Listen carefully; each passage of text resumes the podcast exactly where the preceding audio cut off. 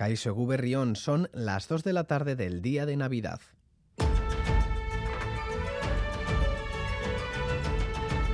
Crónica de Euskadi con Lier Puente. Comenzamos con una trágica noticia, un homicidio en pleno centro de Donostia. Un total de tres personas han sido detenidas por su presunta implicación en la muerte de un joven. La víctima, un varón de 24 años de Hernani, ha sido agredido con un arma blanca sobre las 6 de la mañana en la plaza Oquendo, ocasionándole lesiones que han provocado su muerte. Poco después, la Guardia Municipal localizaba a una mujer de 28 años y un varón de 26, presuntamente implicados en este homicidio. Y a media mañana se ha detenido a una tercera persona de 24 años. Escuchamos a Xavier Lerchundi, alcalde de Hernani.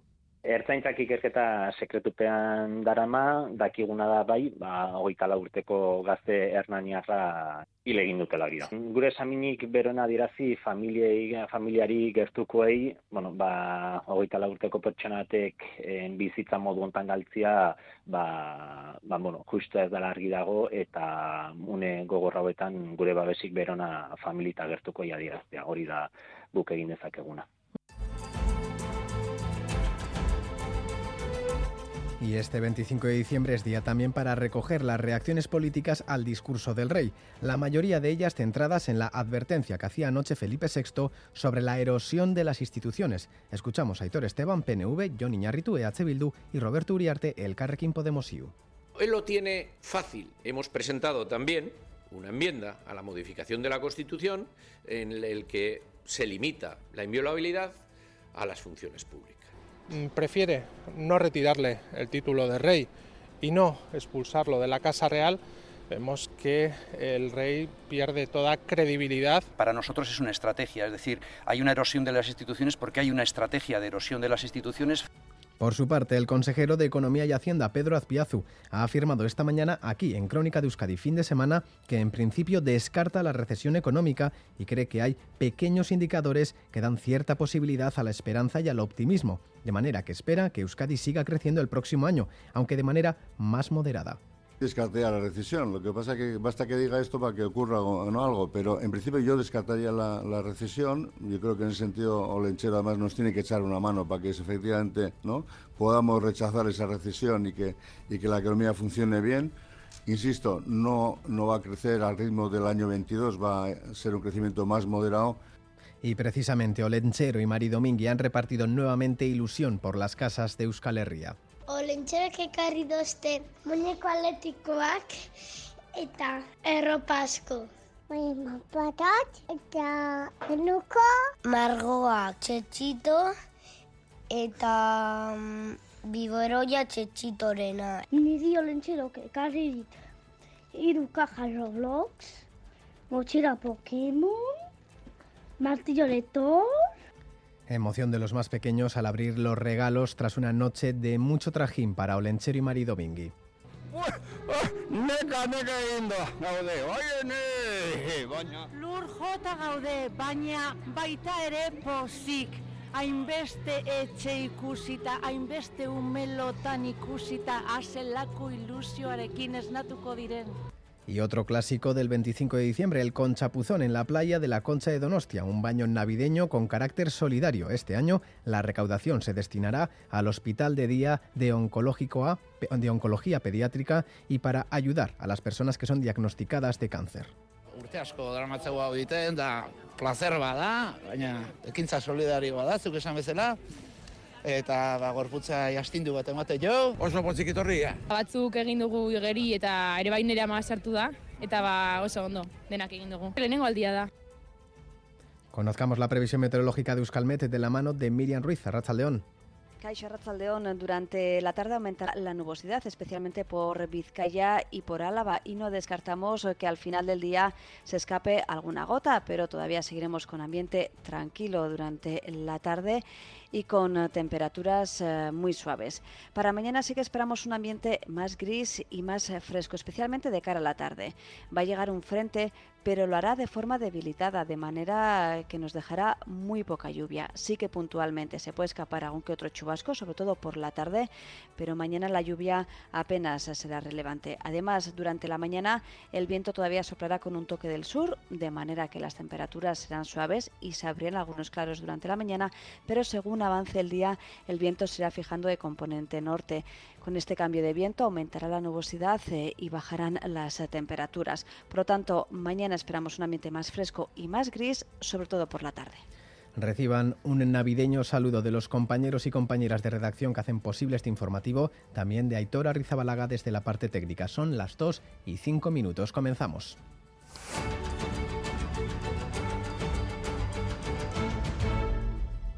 Homicidio en pleno centro de Donostia. La mañana de esta Navidad, tres personas han sido detenidas por su presunta implicación en la muerte de un joven. La víctima, un varón de 24 años de Hernani, ha sido agredida con un arma blanca, ocasionándole lesiones que han provocado su muerte. Eder Carrero, León.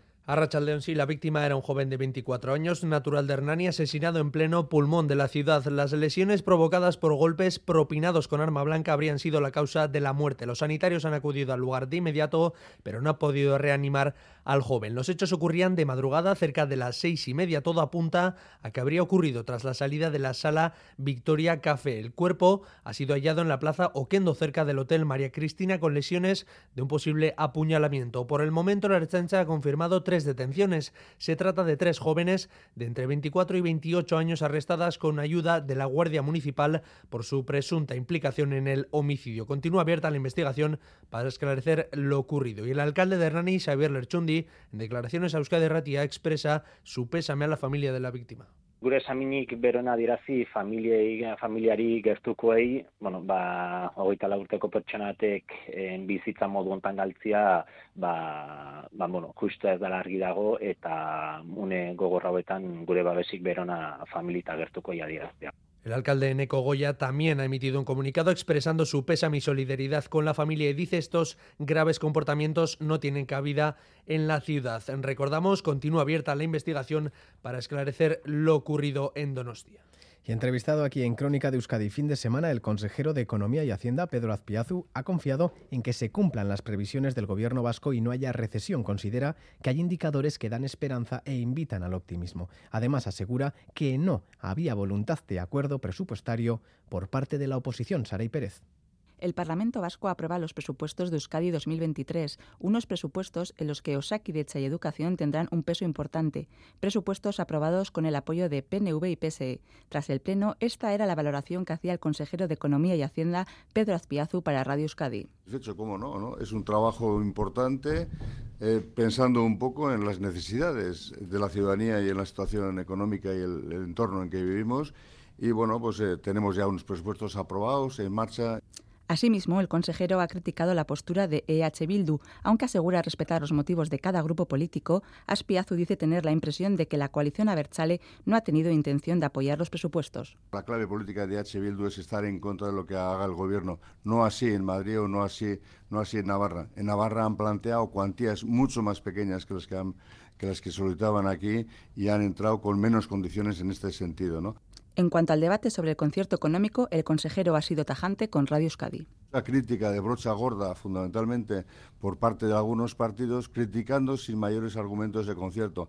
Algunos igual no lo quieren conocer porque si lo conocen es más difícil criticarlo, ¿no? Prefieren la crítica fácil desde el desconocimiento. En su previsión económica para el 2023, Azpiazu se muestra optimista, descarta que vaya a haber recesión y que el crecimiento económico, aunque menor que el del 2022, será suficiente para asegurar la creación de nuevos empleos y mejorar así el dato del paro. Es un clásico del 25 de diciembre analizar el discurso del rey. No suele ser fácil porque está plagado de mensajes difusos y obliga a tener que leer entre líneas. Este año, en plena crispación política y con el Poder Judicial bloqueado, Felipe VI ha pedido respeto a la Constitución e integridad y rectitud a las instituciones. Para ello, ha reclamado colaboración leal para frenar la erosión del sistema. Xavi Segovia. El mensaje del rey Felipe VI hizo un especial énfasis en tres riesgos a los que está expuesta la democracia actual. En primer lugar, aseguró que es necesario fortalecer las instituciones del Estado ante la erosión que están sufriendo. Necesitamos fortalecer nuestras instituciones, unas instituciones sólidas que protejan a los ciudadanos, atiendan a sus preocupaciones, garanticen sus derechos. Un compromiso diario con el que las instituciones deben estar comprometidas y ser leales, denunció la división social existente reclamando una mayor integración y no exclusión. Una convivencia que requiere en nuestra vida colectiva el reconocimiento en plenitud de nuestras libertades, junto al respeto y la consideración a las personas, a sus convicciones y a su dignidad, que necesita guiarse por la razón, que demanda anteponer la voluntad de integrar frente al deseo de excluir. Un país dividido no avanza, según el monarca, ni soluciona sus problemas, por lo que es necesario lograr confianza.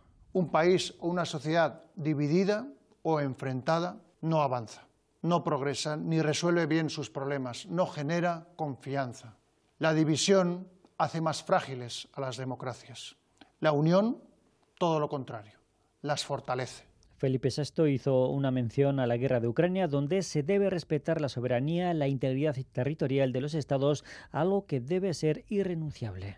La soberanía, la integridad territorial y la independencia de los estados son principios irrenunciables. El rey concluía su mensaje con un negú berrión.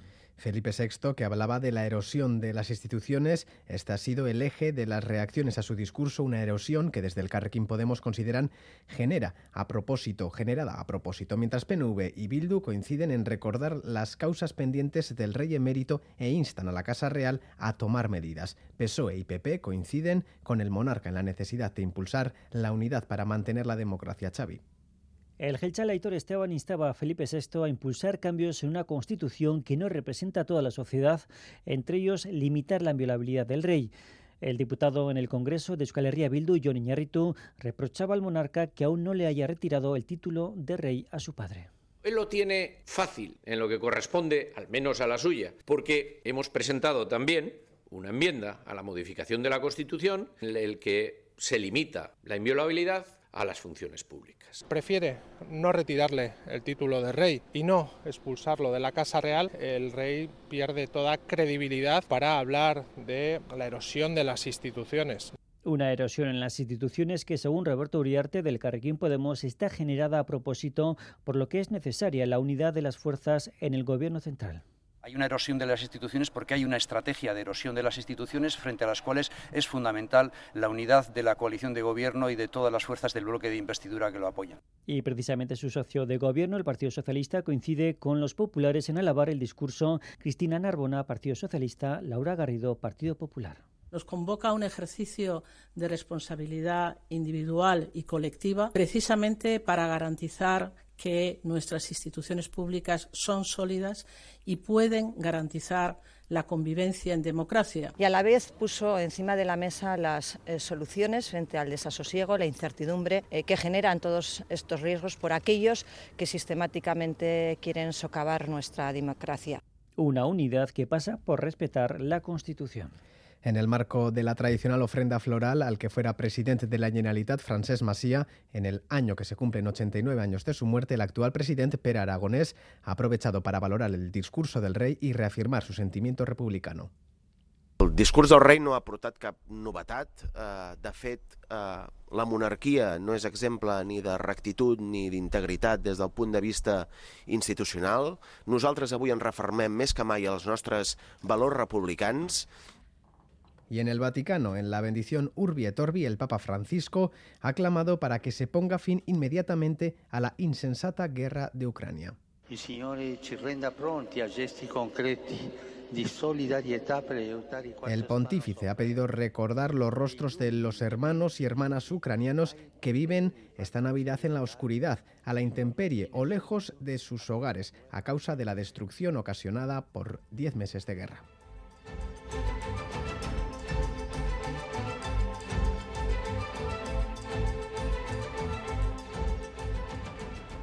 Terminando el año y es tiempo de hacer balance. Lo hacemos también en el sector del turismo que este año ha vuelto a revivir. Tras dos abruptos años de pandemia hemos salido y nos han visitado y mucho. Nuestras capitales se han llenado de turistas, pero también los rincones más alejados de las urbes para hacer balance, saludamos a Xavier Ochandiano, concejal de Desarrollo Económico, Comercio y Empleo del Ayuntamiento de Bilbao, a Ratzaldeón eta Egu Berrión. Ba, Arratsaldeon zuei bebai eta Egu Berrión, noski. ¿Qué balance podemos hacer de este año en cuanto al turismo? Bueno, pues hacemos un balance netamente positivo. Eh, diríamos que si lo tenemos que sintetizar en un titular, ha sido 2022 el año de la recuperación. Eh, no podemos olvidar que hemos vivido dos años y medio realmente duros para el sector, las necesarias restricciones a la movilidad que ha habido a nivel global han condicionado totalmente el desarrollo del sector, pero bueno, a medida que iba avanzando el año 2022 y yo diría que especialmente a partir de la Semana Santa, donde notamos claramente un punto de, inflexión, pues hemos visto cómo los flujos turísticos en Bilbao se recuperaban totalmente, incluso durante muchos meses por encima de las cifras del año 2019, que fue un año récord. Todavía quedan unos días de cierre del año 2022, por lo tanto los datos de cierre del mes de diciembre los conoceremos de la mano de Eustat pues en la primera quincena de enero, pero bueno, eh, andaremos yo creo que en cifras muy muy parecidas al año 2019, quizás incluso ligeramente superiores, pero bueno, eh, lo veremos en el cierre del año. En todo caso, bueno, pues eh, como decía, el año de la recuperación y además pues bueno lo que vemos es que hemos recuperado un pulso muy muy enérgico que lo que nos hace pensar es que en el futuro próximo pues el sector va a seguir desarrollándose y creciendo. Datos ya pre-covid y se espera que el crecimiento pues siga siendo sostenible. Sí, una vez recuperado el volumen o los flujos previos a la pandemia, bueno, ahora lo que tenemos que seguir es trabajando con más foco, ¿no? Y trabajando nichos muy particulares, como es el de turista internacional, ¿no? En nuestros espacios habituales de, de referencia, para seguir ganando visitas, para seguir ganando pernoctas, pero ya de alguna manera sin el estrés previa, eh, sin el estrés de la pandemia, pues donde hemos vivido momentos realmente duros, ¿no? Ya el reto a futuro no va a ser tanto en cuanto al volumen, que ya se ha recuperado, sino en cuanto a un, que sea un desarrollo eh, sostenible y equilibrado, buscando, como decía, eh, nichos y focos de turista especialmente interesantes. ¿Y estos últimos meses, de dónde nos han venido los turistas? ¿Turismo estatal, extranjero? Bueno, eh, los primeros meses basculaba todavía un poquito más hacia el estatal porque todavía persistía alguna restricción, pero a medida que ha ido avanzando el año y especialmente en el segundo semestre, el turista internacional ha recuperado fuerza. Digamos que ahora mismo estamos ya en un 50% turista estatal, 50% internacional, que es un equilibrio magnífico, ¿no? Con la estrategia que tenemos en Bilbao y que además, bueno, lo que procuraremos priorizar eh, en el futuro inmediato es todavía fortalecer más el turista internacional. Esto porque son turistas que pernoctan más tiempo, porque tienen un mayor gasto medio por persona, ¿no? Y de alguna manera pues hacen que sea un desarrollo turístico en Bilbao más, más eficiente y más sostenible. ¿Y qué les interesa de nuestras capitales? Bueno, los intereses no cambian sustancialmente. ¿eh? Los pilares eh, o los atributos que hacen atractiva una ciudad como la nuestra eh, son fundamentalmente la cultura, ¿no? Pero la cultura en muchos planos muy diversos, ¿no? Está obviamente el, museístico de exposición con el Museo Guggenheim Bilbao a la cabeza, pero también con un proyecto eh, que ya está viendo poco a poco la luz, ¿no? Como es esa gran expansión del Museo de Bellas Artes, pero hay otras expresiones culturales fundamentalmente vinculadas al ámbito de la música, por ejemplo, con, con festivales, etcétera, con conciertos que se, se configuran como un gran atractivo también turístico de la ciudad. A partir de ahí, la cultura también en cuanto a la identidad vasca, ¿eh? el, el, ser euskaldun, el hecho de lo vasco en Bilbao es importante, y luego obviamente el pilar de la gastronomía, de la hostelería en general, que sigue siendo una de las grandes referencias internacionales. Muchos de ellos utilizan las capitales, Bilbao, por ejemplo, como punto de partida para acercarse al resto del territorio. ¿Y qué nota nos ponen los turistas cuando vienen? Eh, ¿Se vuelven a su casa satisfechos? ¿Hemos cumplido sus expectativas? Sí, la valoración es muy, muy positiva. Diría que con carácter general, además, eh, solemos superar las expectativas que tienen, ¿no? Que ya de por sí son altas, ¿no? Pero lo que se encuentran es una ciudad, un territorio y un país muy, muy, muy acogedor, muy amable, muy accesible, donde de alguna manera el hecho de que seamos una ciudad de la escala humana lo hace muy fácil eh, y de alguna manera es muy interesante para los perfiles de turistas que tenemos y esa combinación de la ciudad y la metrópoli con un entorno eh, de todo Vizcaya, incluso de todo Euskadi, pues nos hace un destino muy, muy, muy atractivo y la valoración que hacen es muy positiva. Este año será también importante en Bilbao porque tendremos el Tour de Francia, ya conocemos el recorrido. ¿Qué podemos esperar en cuanto a lo deportivo, lo turístico y lo económico? Bueno, pues desde luego en, en cuanto a lo deportivo es eh, seguramente el evento de mayor nivel mundial al que una ciudad como la nuestra puede acceder que se repita todos los años. ¿eh? Han sido seis años de trabajo para poder de alguna manera conseguir el proyecto y en eso, bueno, en lo deportivo va a funcionar muy bien. La historia, la tradición, la cultura de ciclismo que hay en Euskadi así lo acredita y en eso no cabe ninguna duda de que va a ir muy bien en lo turístico, en lo que tú también hacías referencia, que lo podemos vincular a lo, a lo económico, nos va a generar todavía más impacto de marca a nivel global a nivel turístico, los eventos deportivos también son un foco de atracción importante. Eh, haremos el análisis de impacto económico que acabamos de, licitar en los últimos días, pero es que además la generación de imagen de marca de Bilbao, en este caso de Vizcaya, de las otras dos diputaciones forales y del resto de capitales y de Euskadi en su conjunto, bueno, pues yo creo que va a alcanzar unas cotas seguramente no vistas hasta la fecha, ¿no? Porque el, el, impacto global que tiene un proyecto como, como el Tour de Francia pues bueno, es de, primer orden mundial y bueno, yo creo que nos va a colocar en un, en un nivel muy, muy importante. Saber Ochandiano, concejal de Desarrollo Económico, Comercio y Empleo del Ayuntamiento de Bilbao. Es que ricasco por responder a la llamada de Radio Euskadi. Es que ricasco suei, eh, eta de berrión.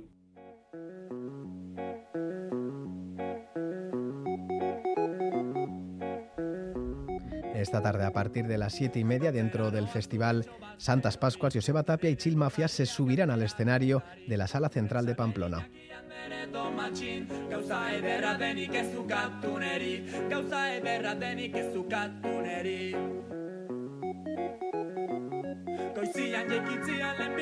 Con la música de Chill Mafia nos despedimos y les dejamos con nuestros compañeros de deportes. John Zubieta, Guberrión. Hola, Guberrión. A Rachaldeón empezamos hablando de fútbol, de los actos previstos por el Atlético con motivo del fallecimiento de Chechu Rojo este pasado viernes.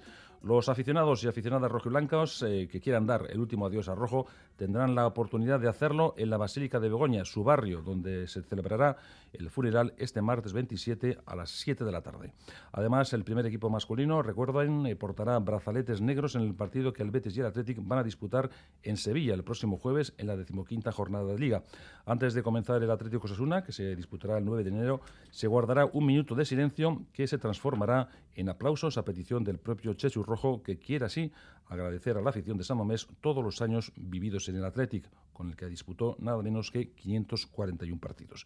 Por cierto, hay que recordar también que en el entrenamiento de ayer el primer equipo masculino con Iríbar a la cabeza guardó un minuto de silencio en recuerdo de Chechu Rojo. Pasamos eh, del fútbol, nos vamos a la pelota porque la Estelena de Ibar acoge esta tarde un nuevo partido del campeonato del Mano Parejas. Altuna y Tolosa se miden a Peña y Mariz Currena. Tiene más datos Miquel Bilbao. Saludos, John. A priori favoritismo para la pareja de Baico, que segunda, que tiene tres puntos y que solo ha perdido un partido. Además, Peña y llegan después de dejar en 12 a Azcurdia y Martija en el Labrit. En aquel choque, Marizcu evitó a Azcurdia y castigó a Martija. Hoy la cosa pinta igual, evitar a Altuna y castigar una y otra vez a Xavi Tolosa. Mariz Currena.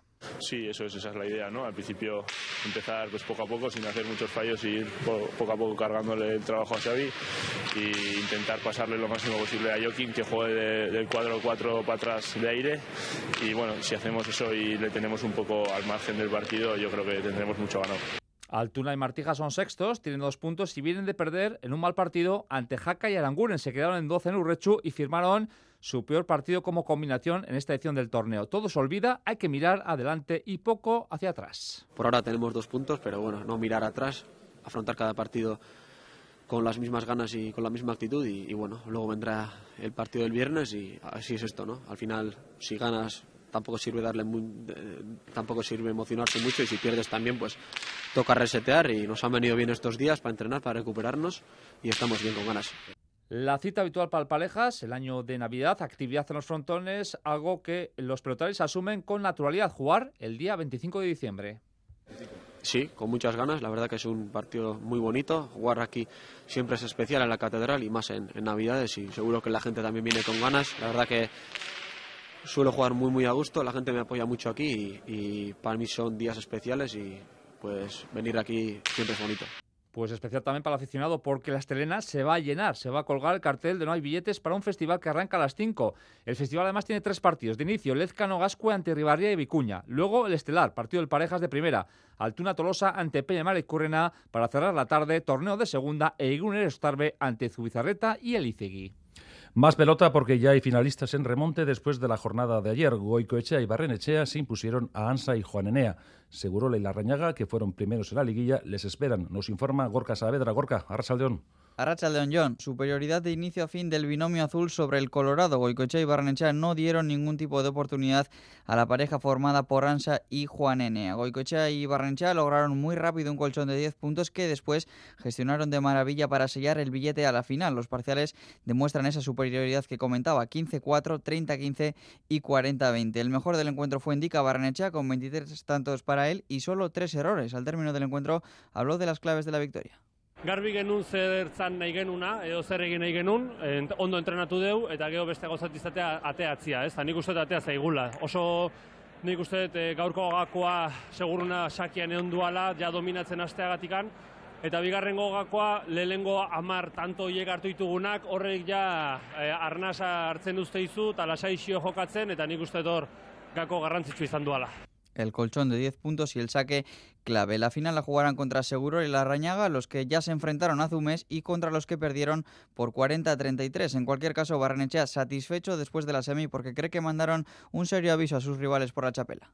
Finalistei gaur nola bateko bildurroi sartuko geniola gutzako garrantzitsua dana. Gainea gu bilek badakite e, asko entrenatzekoak gehala, e, hemendik anabixatze jau, datorren hastian egunero entrenatuko deula, ostegunean e, topera iristeko, eta garbi dakau beste aurkari mota batzuk diala. Eh? Bilek e, askoze pelota gehiago ea matetuztenak, ez dia horren agresiboak jokuan, igual joanenea eta e, ansa bezala, tantua azkar bukatu nahi izateutelako eta hola. Hauek jokua gehiago lantzeute, tantua gehiago lantzeute, ordun partida eta estrategia guztiz ezberdina izango da, baina garrantzitsua izango da berriz ere sakea, eta garrantzitsua izango da handerrek sakerresto hori ere ondo aprobetsatzea. Ayer la semifinal se resolvió tras algo más de 55 minutos y 298 pelotazos. Veremos qué sucede en la final del próximo jueves. Más actividad pelota sale de pala, ya que ayer se disputó la final de parejas de la Liga Cuchabank en Bilbao, con triunfo para Maldonado e Ibai Pérez en un encuentro emocionante y muy competido. Al esperar nos pone al corriente. Gran fiesta de pala la que vivimos ayer por la tarde en el frontón Vizcaya con la final del parejas de la Liga Cuchabán como plato fuerte. Los favoritos, Maldonado y Ibai Pérez, se impusieron a Necoli del Río, no así sin sufrir y el resultado del encuentro lo reflejaba, 3 a 2 para la pareja ganadora en un gran partido donde pudimos apreciar hasta tres momentos críticos. Arrancaban dominando Maldonado y Pérez que entraban en el partido con una marcha más y demostrando ser los favoritos, sumándosele también los errores de Necol que realizaba hasta ocho pérdidas en los primeros dos juegos. El partido, sin embargo, iba a coger otra forma en el tercer y más igualado juego, coincidiendo a su vez con el cambio de pala de Ibai Pérez, punto de inflexión claro que aprovechaban Necoli del Río para empatar el marcador y llegar al último y definitivo Yoko, donde esta vez sí los favoritos recuperaban sensaciones y se llevaban la victoria. Sin duda, enorme regalo de Navidad para la pareja compuesta por Maldonado e Ibai Pérez. Y recordar también el partido por el tercer puesto, donde enfrentaban a Fusto y Gordon ante Ibarguren y Urrutia, con victoria para la segunda pareja por 1 a 3. Bueno, pues vamos a escuchar al argentino Maldonado, que estaba radiante con este triunfo. Estoy en mi mejor forma porque le dejo mucha pelota, él juega muy cómodo con mucha pelota. Yo al final medio que me enfrío un poco, ellos empezaron a meter más a buena y bueno, la verdad que pudimos en el último meter todo, todo lo que venimos trabajando todos estos, todos estos meses y yo creo que somos justos vencedores. Sí, sí, la verdad que al perder dos sets seguidos tan sin jugar a gusto, muy fríos, bueno, intentamos cuando salimos en el cuarto set mantener la tranquilidad. Eh, con Ibai nos llevamos muy bien y creo que eso se, se nota en la cancha, que, que por más que vayamos ganando se nos complica, lo vamos a dar todo para pelearlo. Él es tal vez el mejor zaguero del cuadro, eh, yo intenté acompañarlo bien y, y, bueno, feliz por haber ganado esta chapela. Muy, muy contento, el año pasado me tocó ganar el Mundial, este año me toca ganar con el fútbol de Argentina, así que seguir festejando. Y también lo festejaba su compañero Ibai Pérez, que resumía así lo sucedido. Bai, e, oso ondo hasi gara, nik e, nire palanekin le, lehenengoarekin oso ondo, oso gustora.